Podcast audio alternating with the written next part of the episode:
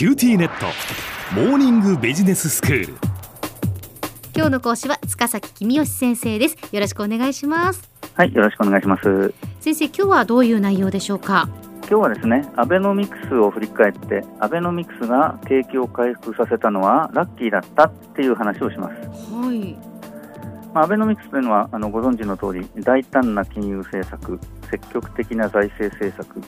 民間投資を喚起する成長戦略っていう3つの政策のことで、ええ。まあ、これらは3本の矢とか呼ばれてるわけですよね。はい。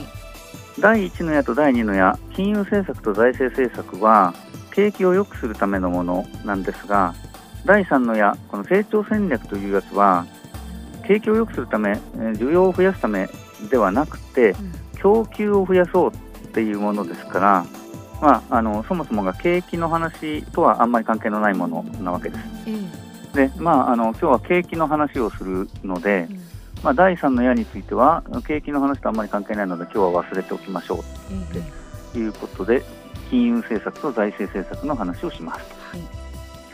で第2の矢の財政政策っていうのは、うん。まあ、景気が悪い時は公共投資をしましょうっていうことでで本来であれば景気回復の切り札となるはずのものなんですが今回はなんか建設労働者が足りなくて予算を増やしたけれど工事ができないっていうようなことであんまり景気を回復させる力としては今一つだったみたいですね。うんで、えー第1の矢、これはあの黒田さんの大胆な金融緩和ですが、まあ、やったことを大きく分けて2つあります。はいで1つは、あ金利が0%だったのをマイナス0.1%に変更したことですね。はいまあ、これはなんか学者があいろいろ理屈を考える上では面白い話いっぱいあるんですけど、ええただまあ0.1%ですから大した影響なかったよねっていうことなんだと思いますので、はい今日は触れないことにします。わかりましたでもう一つの金融緩和は大胆に国債を買うことで世の中に国債を買ったあ代金を出回らせようっていうことですね。うんで黒田日銀総裁はこれによって世の中に大量の資金が出回るので株価も物価も大きく上がるでしょうと自信満々に記者会見をしたわけですね。はい実際には世の中に資金は出回らなかったので物価は上がりませんでしたが不思議なことに株価とドルは上がったわけですね。うんこれはケインズの言葉で言えば美人投票って言葉なんですけども、えまあ、あの株の世界、為替レートの世界っていうのは、みんなが上がると思うと、みんながその株を買うので、ええ実際にその株が上がるっていうことですね。はいはいえーじゃあ、株の値段が上がって、ドルの値段が上がって、それが本当に景気が良くなることにつながったのかっていう話ですがう、ん日本人ってあんまり株持ってる人多くないですよね。はいですから日本ではね、思ってるほど株が上がっても景気には効かないんですね。ドルの方は、僕はドルが値上がりしたときに、これで景気良くなるぞと思ったんです。はいドルが値上がりすると、アメリカ人が日本製品を安く買えるわけですね。えええなので、日本企業が頑張って輸出を増やすだろうとえ思ってたんです。うんえでも、あんまり輸出増えなかったんですよね。これはね、あの、未だに不思議なの、私が自分で予想を外したから、どうもなんか話を聞くと、日本の企業は最近、えあんまり輸出を増やすことに興味を持ってないみたいですね。うん。売れるところで作ろうぜって、なんか地産地消って言葉らしいんですけど、は日本で作って輸出すると、ドルが高い時は儲かるんですけあど、うん日本にいっぱい工場を作って、さあ輸出するぞってえー頑張ってたら、ドルが安くなっちゃって、輸出できなくなっちゃって困るっていうことがありえますよね。うんで、ドルが高くなっても、輸出の数量が増えないと、国内の生産があんまり増えませんよね。うんそうすると、あんまり日本の景気にちゃんと効かなかったのかなっていうことになるわけです。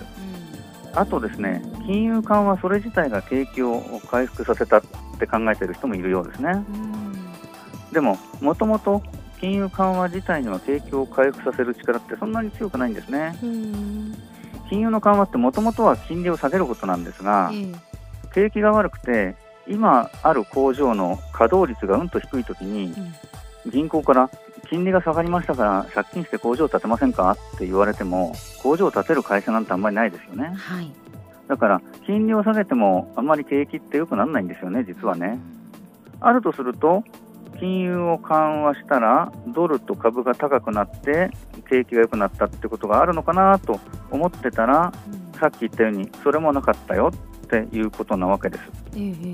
なのでいろいろ考えてみるとアベノミクスでドルと株は上がったけどじゃあどうして景気が良くなったのって聞かれると結構困るんですね。まあ最後に残ってるのは景気は気からっていう言葉がありますよね。はいなんとなく景気良くなりそうだからちょっと贅沢してみようかとかね。工場でも建ててみようかとかね。うんなんかそういうみんながそういう明るい気になるとまあ本当に景気が良くなるってことがまああるよっていうことですね。はい。でまあ、そういう効果は少しはあったんだと思います、あのなんたって安倍さんと黒田さんがこれで景気が良くなりますって、堂々と記者会見してるわけですから、はい。まあ、そういう効果が少しはあったんだろうなっていうことだと思います。でも、実際には、おそらくその少子高齢化で、失業者の数がどんどん自動的に減っていったわけですね。ええ。自動的に失業者が減っていく中で、うん。アベノミクスで、それに加えて失業者がちょっと、うん余計に減りました。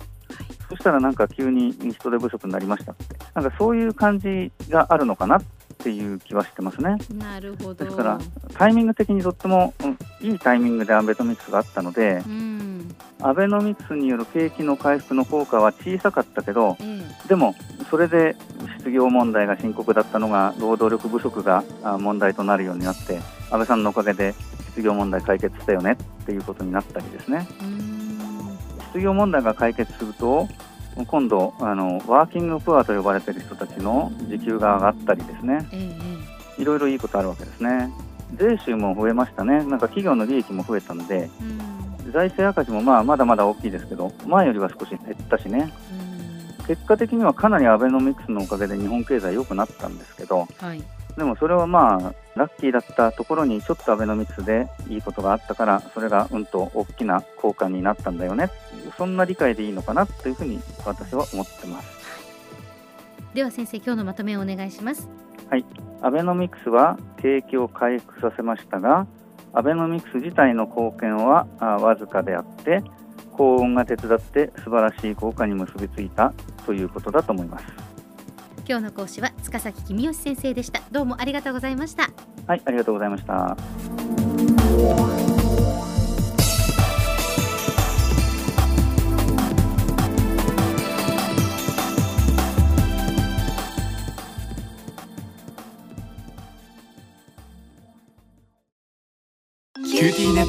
ビビックにしてから毎日必ず実家の父と母からビデオ電話がかかってくる。元気？で毎日だからそう変わんないよ。痩せたか？で毎日だからそんなに変わってないって。